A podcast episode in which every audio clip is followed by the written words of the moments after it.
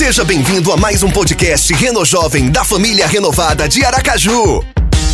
O nosso desejo é que essa mensagem desenvolva a sua fé e inspire você a fazer a diferença nesta geração.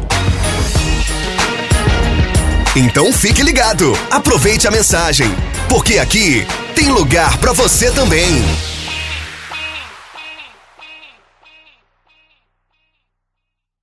Hoje nós estamos na segunda mensagem da série Hábitos e eu quero pedir que você pense agora no seu último dia normal que você teve.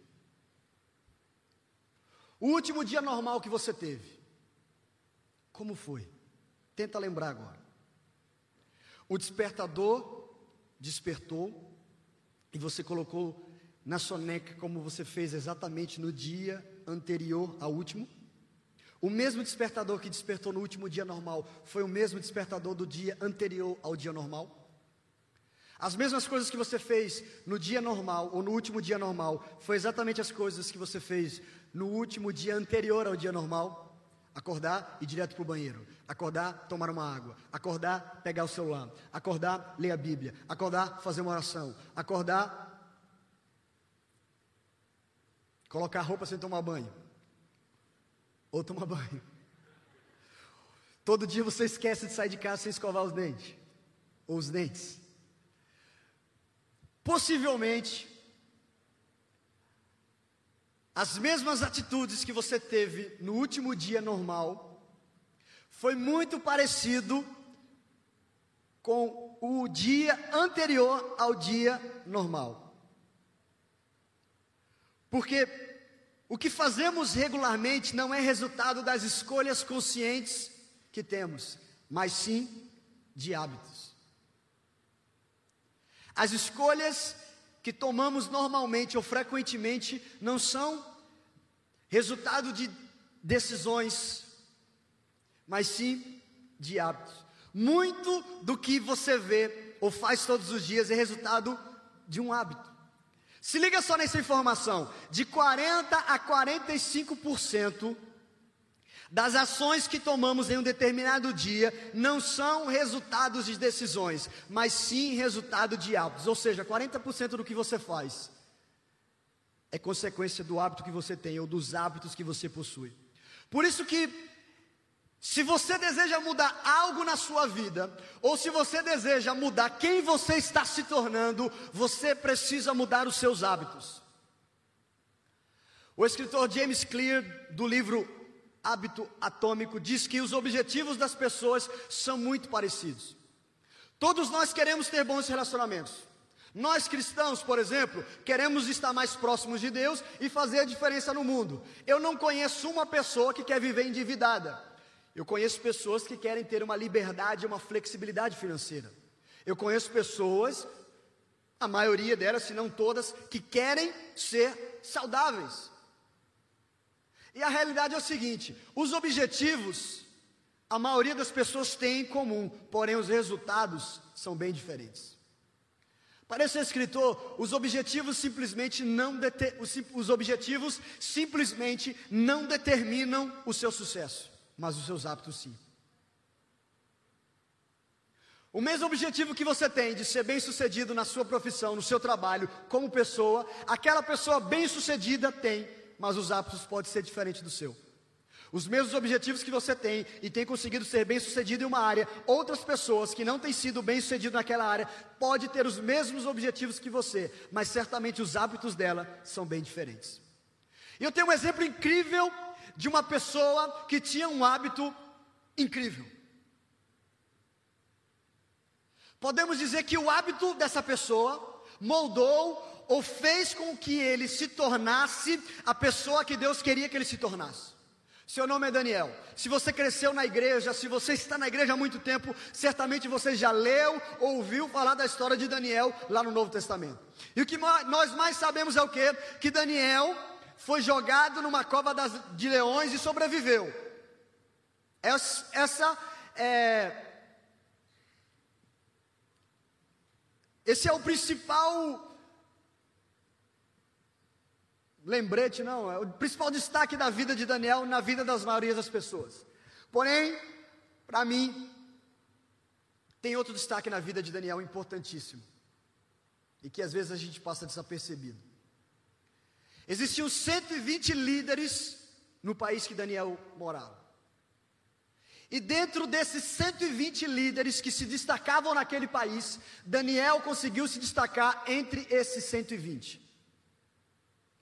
Tão fantástico como ele sair ileso da cova dos leões, é ele se destacar entre os top 120 daquele país. Para mim. Mas o que, que destacou Daniel? Quais eram as qualidades que Daniel possuía?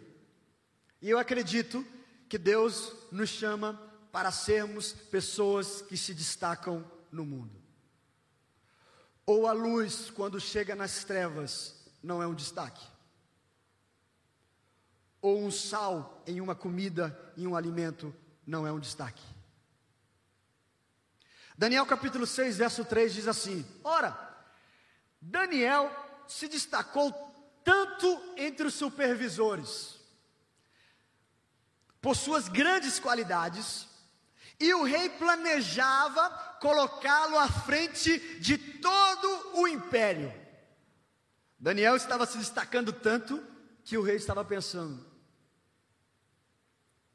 esse menino pode ficar à frente de todo o império. Pode deixar o texto, gente. Por que Daniel se destacou? O que ele fazia? Daniel se tornou conhecido e admirado do rei ele iria ser promovido. Porém, haviam pessoas que não gostavam de Daniel, e preste atenção: toda vez que você cresce e se destaque, existirão pessoas que não gostam de você e vão fazer de tudo para te derrubar. Vão procurar algum defeito para dizer, não é tão bom assim. Mas naquilo, né, ele não faz. Mas aquilo, né, em compensação, ela não faz. E aí no versículo 4 do capítulo 6 diz que Daniel diante disso, ou diante disso, os supervisores e os sátrapas, que eram 120 líderes, procuraram motivos para acusar Daniel em sua administração governamental. Mas nada encontraram. Não puderam achar nele nenhuma falta pois ele era o que? Fiel, não era desonesto, nem muito menos negligente.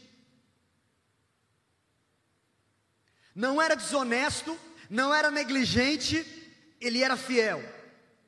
Jamais encontraremos algum motivo para acusar Daniel. Caramba, que difícil. A menos que seja algo relacionado com a lei do Deus dele.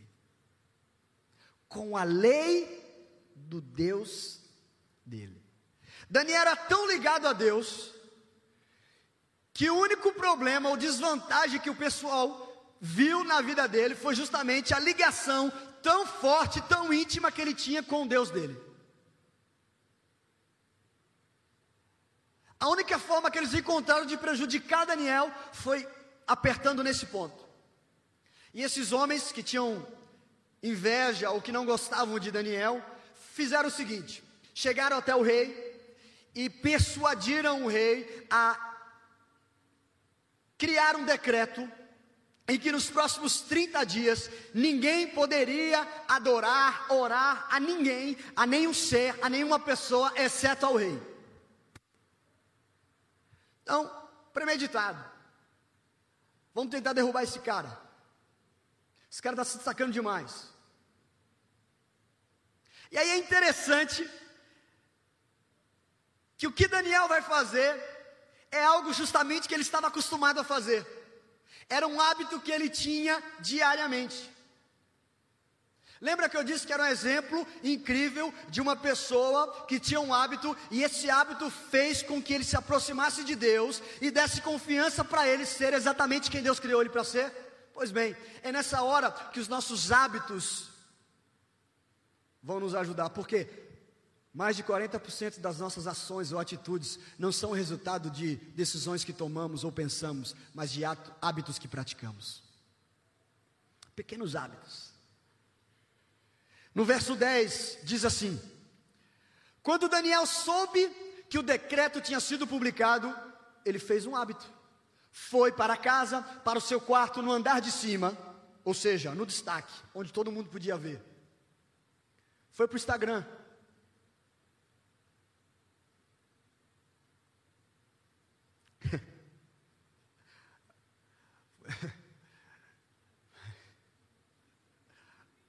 Estou pensando se eu falo, se eu não falo, mas não vou falar não.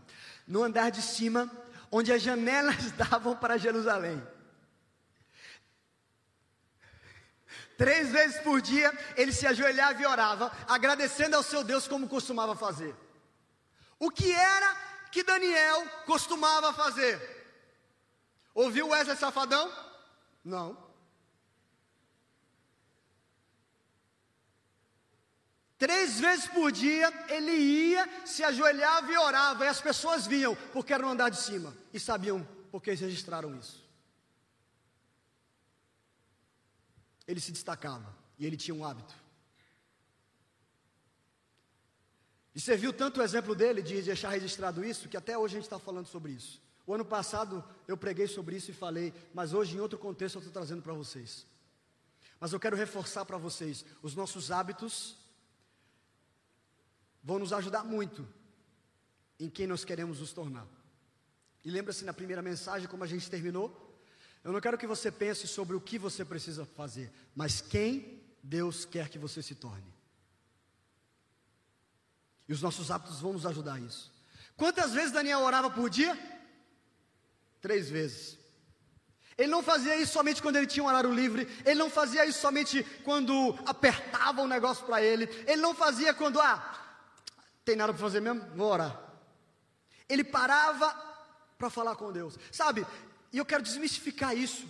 Não quer dizer que Daniel parava, ajoelhava e passava três horas e meia orando. Não é o, o, a quantidade da oração, mas o conteúdo é o tempo que você para.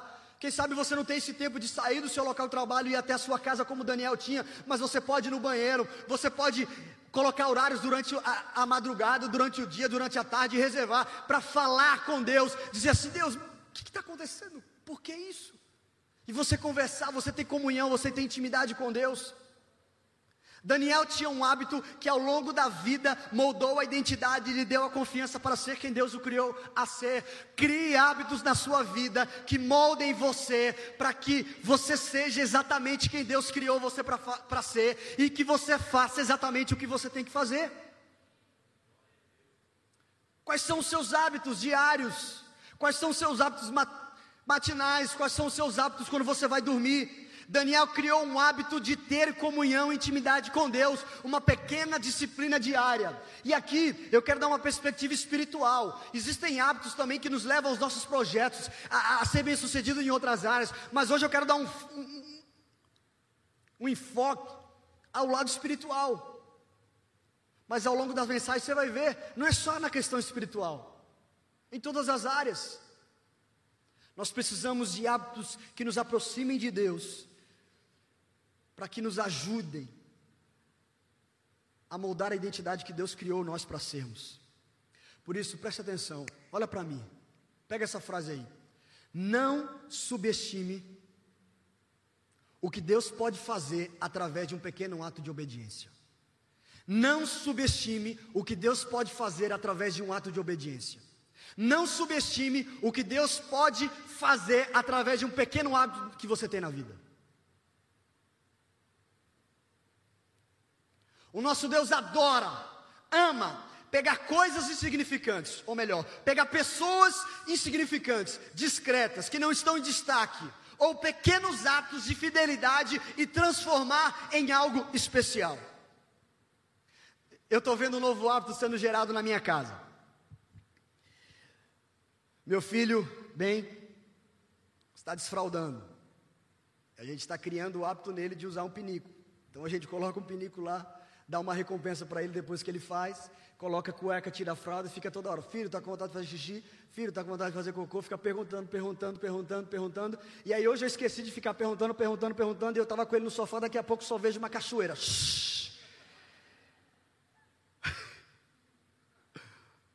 Mas o que, que nós estamos fazendo? Criando pequenos hábitos para que ele acostume a não mais depender daquela fralda. E é importante para ele? Oh, e como? Todos nós passamos por isso. Mas são pequenos hábitos que, vai, que vão ajudar ele a conseguir se libertar ou a não precisar mais do uso de fraldas. Há uns dois anos atrás eu decidi não tomar café com açúcar. Porque na região que eu estava morando, todo mundo tomava café. Você ia para casa de alguém, cafezinho, ia para casa, cafezinho, aí cafezinho. Eu falei, quer saber? Eu vou extinguir o açúcar. Vou começar a tomar café sem açúcar. Comecei a tomar café sem açúcar. E eu comecei a botar um chocolate do lado, né, para enganar, e o negócio azedava, azedava. Aí hoje há dois anos eu tomo até café expresso sem açúcar. E toda vez que eu vou tomar café, eu lembro assim: eu consegui vencer. Aquilo me estimula. Fala assim, Jeta, você consegue. Você é disciplinado. Tentei tirar o açúcar de outras coisas, o suco eu elimino também, mas tem hora que não dá o açúcar, né? Alguém coloca, você vai lá e toma. Mas o, o que, que eu percebi? Que para estar mais perto de Deus, eu tinha que ter algumas disciplinas na minha vida, porque ninguém cria uma intimidade com Deus acidentalmente. Ninguém está vagueando pela vida assim, pum, e vira íntimo de Deus. Não estou me referindo à salvação, estou me referindo à comunhão, à intimidade. Você já percebeu que grande parte dos homens de Deus na Bíblia foram chamados e desafiados para algo maior quando estavam trabalhando? Moisés estava cuidando de ovelhas quando Deus apareceu numa sarça. Davi pastoreava ovelhas quando o profeta Samuel foi ungir. Gideão estava trabalhando. Eliseu estava trabalhando. Sabe por quê? É no meio do processo que Deus vai alinhando o nosso propósito ou para aquilo que Ele quer nos colocar. Muitas vezes a gente quer chegar lá no final, mas não quer passar. A gente quer ser o rei, mas não quer ser o pastor de ovelhas, o músico, o servente.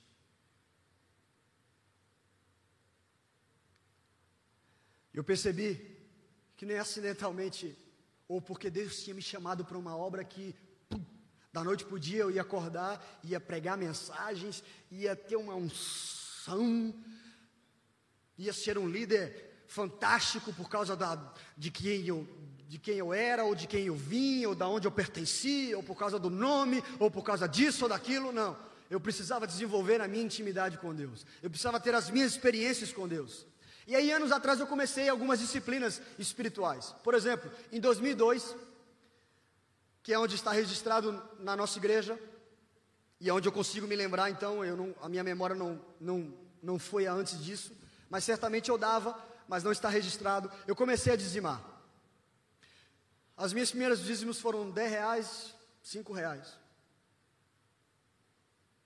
Hoje já passa de um milhão de reais. Brincadeira. É, brincadeira.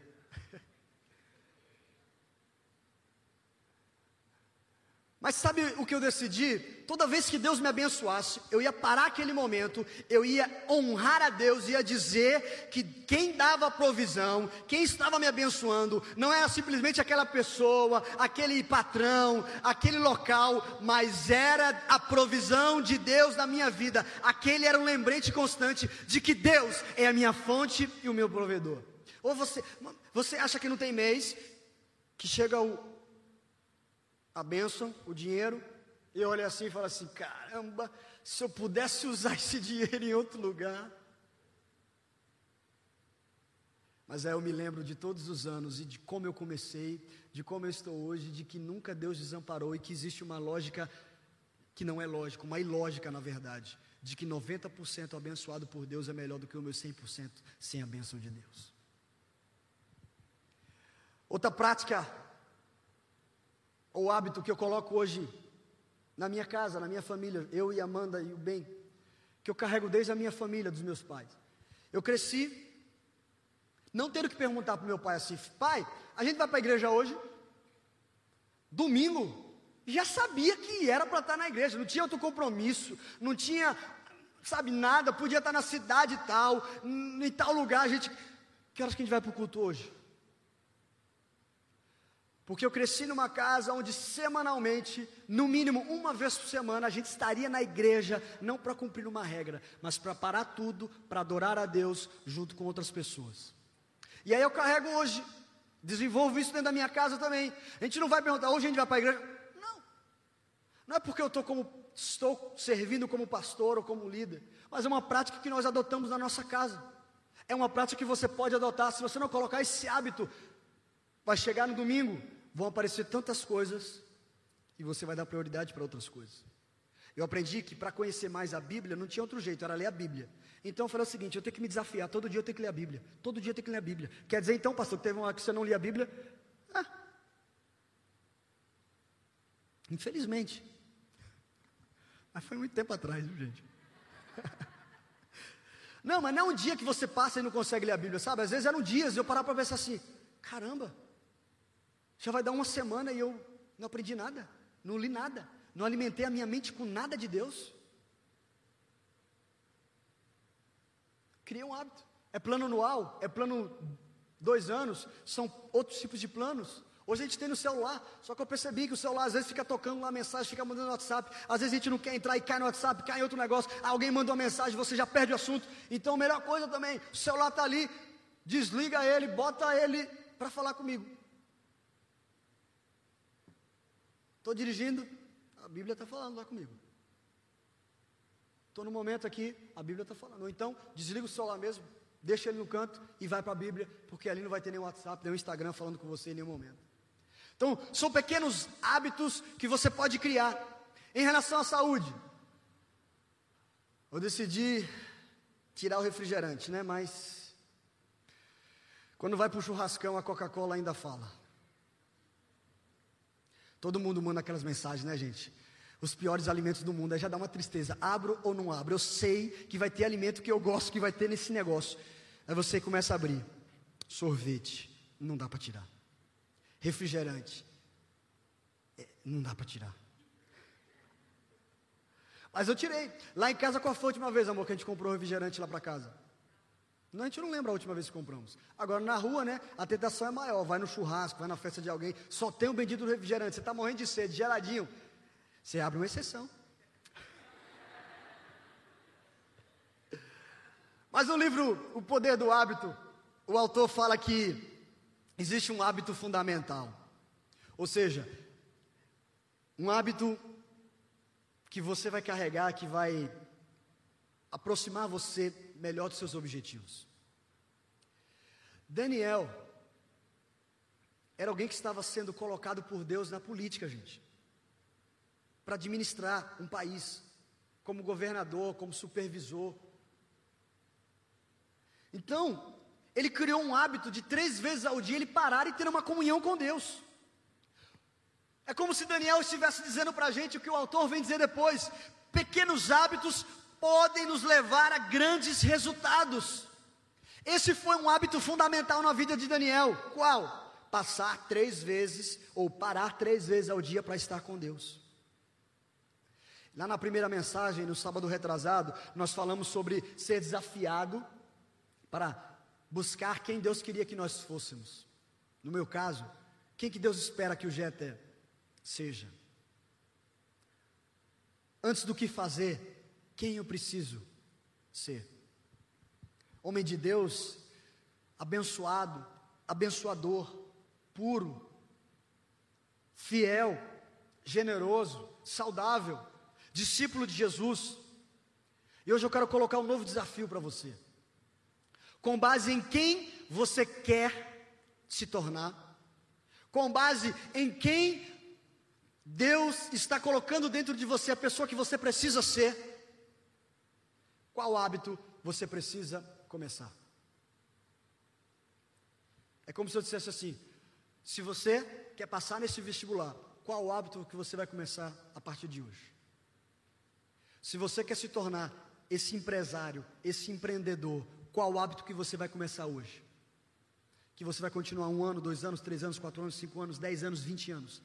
Mas, baseado em quem Deus quer que você seja, qual hábito você vai começar hoje? Comece com algo pequeno. A partir de quem você quer se tornar, você vai começar um, um pequeno hábito. É melhor que não seja grande para que você não desista na primeira tentativa. Você pode criar o hábito de ler a Bíblia antes de olhar o Instagram. Você vai ver como é difícil. Não sair de casa sem antes fazer uma oração. Você quer ser uma pessoa que se importa mais com as outras? Comece com um recado pessoal para uma pessoa por dia. Você quer ser uma pessoa mais organizada? Comece arrumando a sua cama, o seu quarto. Ou melhor, comece arrumando o seu celular. Vai ver as fotos e as mensagens. E dá uma arrumada lá. Quer ser um exemplo de discípulo de Jesus? Comece a compartilhar Cristo com alguém. Simples, comece com alguém. Até se ele já for crente, mas comece. Você vai treinando. Quer ser uma pessoa focada? Comece o dia com pelo menos, ou melhor, com três prioridades. Faça uma lista de três prioridades e comece o seu dia. Não faça muitas, poucas. Quer ser uma pessoa saudável? Comece a se exercitar semanalmente, eliminar comidas e bebidas que fazem mal à saúde. Alguns podem dizer assim: que não possuem hábitos negativos e que não possuem hábitos, mas eu quero dizer para você: todos nós temos hábitos. Você possui hábitos intencionais ou padronizados, quer você queira, quer você não queira. Seu hábito pode ser apertar o botão de soneca três vezes até você levantar da cama. O seu hábito pode ser todo dia você chegar na, na sala de aula ou no seu local de trabalho com a cara fechada. O seu hábito pode ser sempre, em algum ponto de algum relacionamento, você quebrar aquele relacionamento. Pode, ser, pode não ser um hábito bom, mas é um hábito. Qual novo hábito você vai criar baseado em quem Deus criou você para ser? E se você não quer ler esse livro, O Poder do Hábito, mas quer ver o resumo, você pode ir no canal do nosso amigo Gabriel, de capa a capa, e ele vai dar em duas partes para você o resumo desse livro. Inclusive, tem outros livros lá que vão te ajudar também. Esse autor fala que existem três etapas em um fluxo: a deixa ou sugestão, a rotina e a recompensa. Por exemplo, para se ter dentes bonitos e saudáveis é indispensável escová-los todos os dias. Essa é a rotina. A recompensa é a sensação de limpeza ou frescor. Porque o nosso cérebro precisa de um estímulo para saber se esse ciclo vale a pena ou não ser repetido. Assim, hábitos são criados. Uma deixa, uma rotina e uma recompensa. Uma deixa, uma rotina e uma recompensa. Então, se você quer fazer uma mudança efetiva, cinco pontos. Quatro estão lá naquele canal, que é do livro, e um eu acrescentei aqui. Rapidamente. Primeiro, identifique, identifique a rotina que você precisa mudar. Você quer fazer uma, uma, mudança efetiva na sua vida? Identifique a rotina que você precisa mudar. Segundo, descubra qual a recompensa que o seu corpo realmente precisa. Eu não sei viver sem um chocolate. Realmente você não sabe viver sem um chocolate? Não existe algo que possa substituir o chocolate. Terceiro, tenha um plano de ação, de preferência escrito. Você precisa visualizar. Está lá no canal. Quarto, acredite que a mudança é possível. E aí? Se cerque de pessoas com os mesmos objetivos. Se você está caminhando com uma pessoa, não está falando de Deus para ela, não está evangelizando, não está orando por, por, por ela, não é da sua família, como é que você quer que essa pessoa te aproxime de Deus, meu amigo?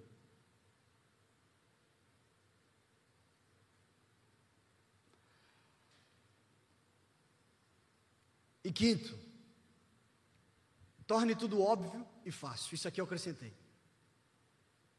Se você quer ter o hábito de ler todos os dias, faça o seguinte: coloca um livro no seu travesseiro. Toda vez que você for dormir, vai estar o livro lá olhando para você. Você vai lembrar do hábito que você quer criar. Se você tem que tomar uma vitamina, um remédio todos os dias, coloca aquela vitamina do lado da sua cama todo dia para você acordar e ver aquele remédio para você tomar. Tinha uma pomada que eu tinha que passar todos os dias e eu não lembrava, ficava lá na cozinha, eu não lembrava de pegar, até que eu peguei ela, coloquei do lado da escova de dente para todo dia lembrar. Outro hábito foi fazer uma lista das promessas que a Bíblia me dá, do que a Bíblia diz que eu sou, e algumas afirmações de fé. Peguei isso, imprimi para homem e para mulher, coloquei no espelho do banheiro e todo dia eu acordar, tá lá. Posso não ler integralmente todos os dias, mas todo dia escovando o dente, todo dia quando eu estou penteando o cabelo, eu estou olhando para aquilo lá e lembrando e declarando sobre a minha vida. O que a Bíblia diz sobre mim, quem Deus diz sobre mim, quem eu sou. Você quer ler a Bíblia todos os dias? Não comece dizendo, a partir de hoje eu vou ler a Bíblia em um ano. Calma. Você vai ter que ler no mínimo cinco capítulos por dia. Você não está lendo nada. Começa com um verso. Começa com dois versos. Começa com um capítulo. Vai devagar, amigo. Começa com livros mais fáceis. Você quer passar mais tempo com Deus? Comece com orações pequenas ao longo do dia. Não separe três horas e achando que você vai conseguir passar três horas orando. Vai aos poucos. Pequenos passos, pequenos atos. Estudos dizem que uma ação pode virar um hábito a partir de 21 dias, mas depende de cada pessoa, depende daquele hábito que você quer que vire um hábito, daquela ação, pode ir de 21 a 66 dias, mas você precisa começar. Você quer começar a correr? Me chame que eu também quero começar a correr. Mas não vamos começar com 10 quilômetros, vamos devagar, vamos com um, com dois, com três. Para encerrar, quem você quer se tornar. Lembre-se, pessoas bem-sucedidas fazem constantemente o que outras pessoas fazem de vez em quando.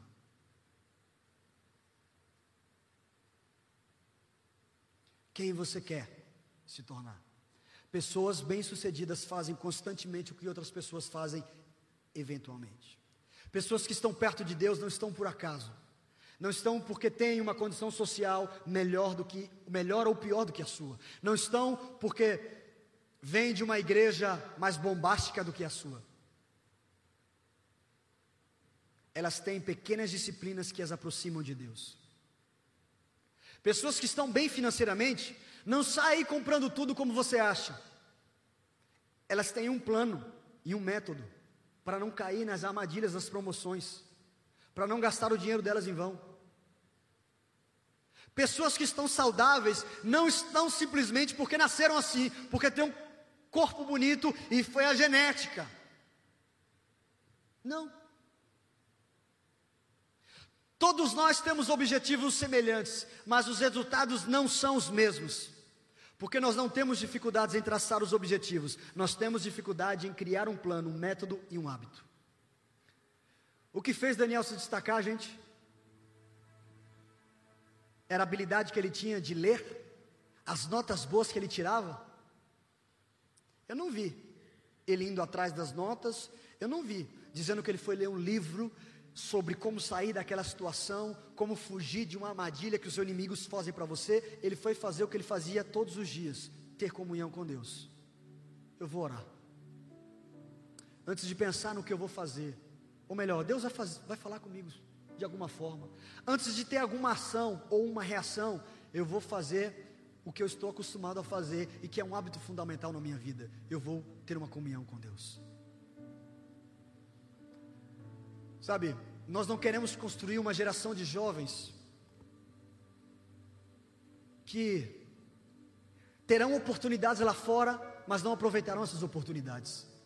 Eu tenho visto aqui pessoas se destacando na universidade, passando em, em, em, lugares que outras pessoas não passaram. Eu vejo pessoas aqui bem-sucedidas financeiramente. Eu vejo pessoas aqui com talentos nas redes sociais que outras pessoas não têm. Eu vejo pessoas com talentos musicais que outras não têm. Mas às vezes eu não vejo pessoas fazendo a diferença lá fora porque não tem um hábito com Deus. E aí, quando Deus te dá uma posição naquele trabalho, você começa a se esquecer de tudo que Deus era para você. Você servia em três ministérios, agora você serve uma. Você ia todo dia para a igreja, agora você vai uma vez no mês.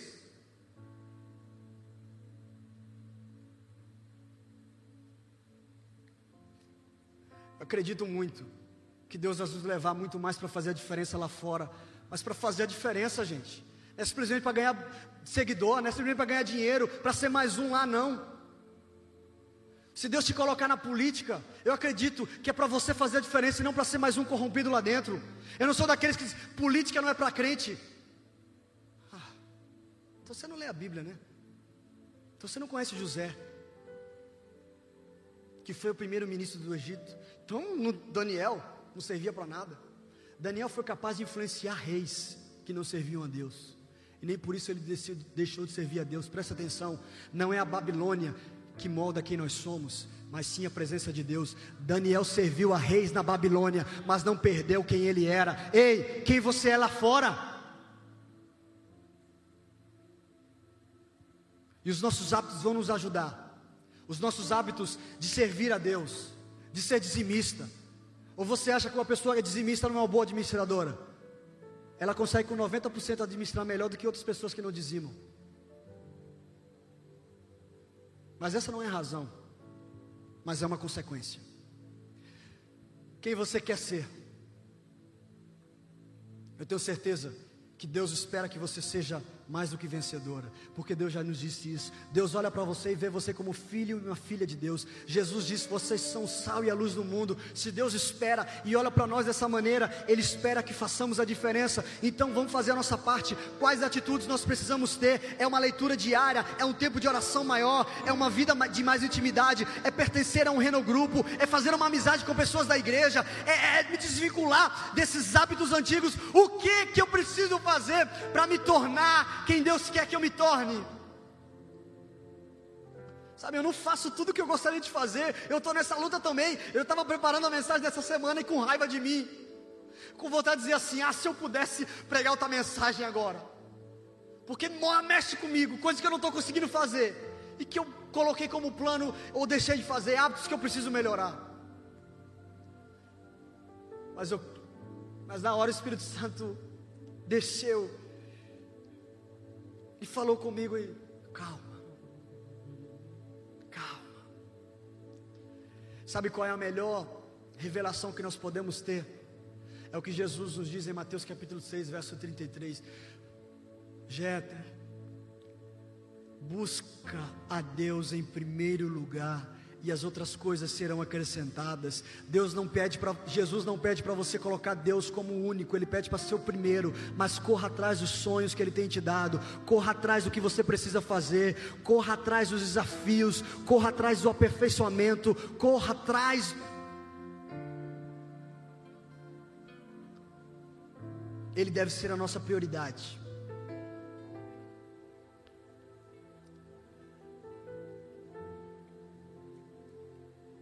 Ele deve ser a nossa prioridade. Porque quando Ele é a nossa prioridade, nós estamos plenamente satisfeitos. Sabe por quê? A gente nunca vai estar satisfeito com as coisas do mundo. Você já percebeu? Você está na faculdade onde você começa a começar a raciocinar um pouco melhor. Às vezes não, né? Está na faculdade, o meu plano é graduar, é conseguir um estágio, é me destacar, tem professor ali que trabalha em tal lugar, já vamos mostrar para ele. Você está estudando para concurso, ou se não era de concurso, você está pensando, vou montar empresa, vou trabalhar com aquela pessoa, vou fazer estágio ali, consegue o diploma, eu quero um emprego, consegue um emprego, eu quero dinheiro para poder comprar uma casa, para poder comprar um carro, para poder viajar, para poder casar, eu quero fazer uma festa bonita, eu quero arranjar uma mulher, eu quero arranjar um homem, eu me caso, eu quero, eu quero conseguir dinheiro para conseguir, para conseguir a, a colocar meu filho na escola, para dar o um melhor leite, para isso, para aquilo, para me vestir bem, para viajar, tal, tal, tal, tal. A gente nunca está satisfeito. Sempre tem outros objetivos. A gente conquista isso aqui, amanhã a gente quer aquilo lá. Mas presta atenção: Deus deve ser o primeiro, porque é Ele a nossa fonte de vida. Nas coisas nós nunca estaremos satisfeitos, mas em Deus nós teremos uma plena satisfação. E sabendo, nós não estamos correndo essa corrida em vão, nós temos um propósito maior, nós temos vidas para levar para mais perto de Deus. Ele é a nossa prioridade. Ele é a nossa prioridade. Nós não seremos bem-sucedidos apenas quando atingirmos, atingirmos o nosso objetivo lá na frente. Preste atenção. Ian, você não foi bem-sucedido no dia em que você recebeu aprovação no vestibular para física médica. Você foi bem-sucedido no dia que você começou a honrar a Deus com a sua vida. Não foi só no dia, no futuro. Pode ser daqui 10 anos, quando você conseguir alcançar o objetivo. Você não vai ser apenas bem sucedido naquele dia. Você vai começar a ser bem sucedido quando você começar a honrar a Deus e buscar Ele em primeiro lugar hoje. Você tem sido uma pessoa obediente, fiel a Deus. Hoje o Senhor pode estar confiando algo para você pequeno, que não tem destaque. Hoje Deus pode estar confiando para você poucas pessoas. Hoje Deus pode estar colocando você sobre uma responsabilidade que ninguém se importa, que ninguém quer. Mas o nosso Deus ama transformar pequenas coisas em grandes coisas, porque a palavra de Deus diz: aquele que é fiel no pouquinho, eu vou confiar a Ele grandes coisas. Eu vou confiar a Ele grandes coisas.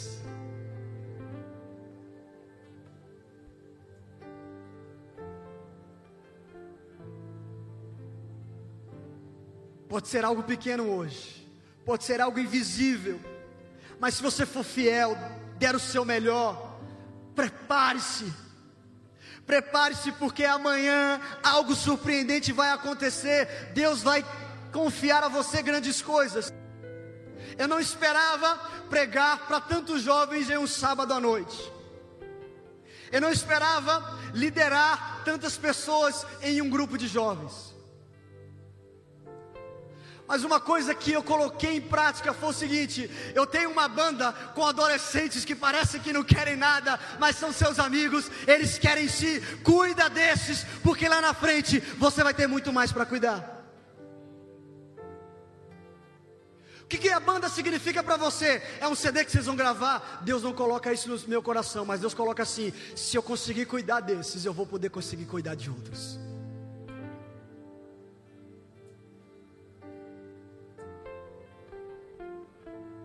Comece agora a criar hábitos que o levarão em direção a Deus e a quem Ele criou você para ser. Comece hoje a criar hábitos que levarão você em direção a quem Deus criou você para ser. Este é o fim de mais um podcast Reno Jovem. Siga-nos também no Instagram, arroba Reno Jovem Underline. Até o próximo episódio.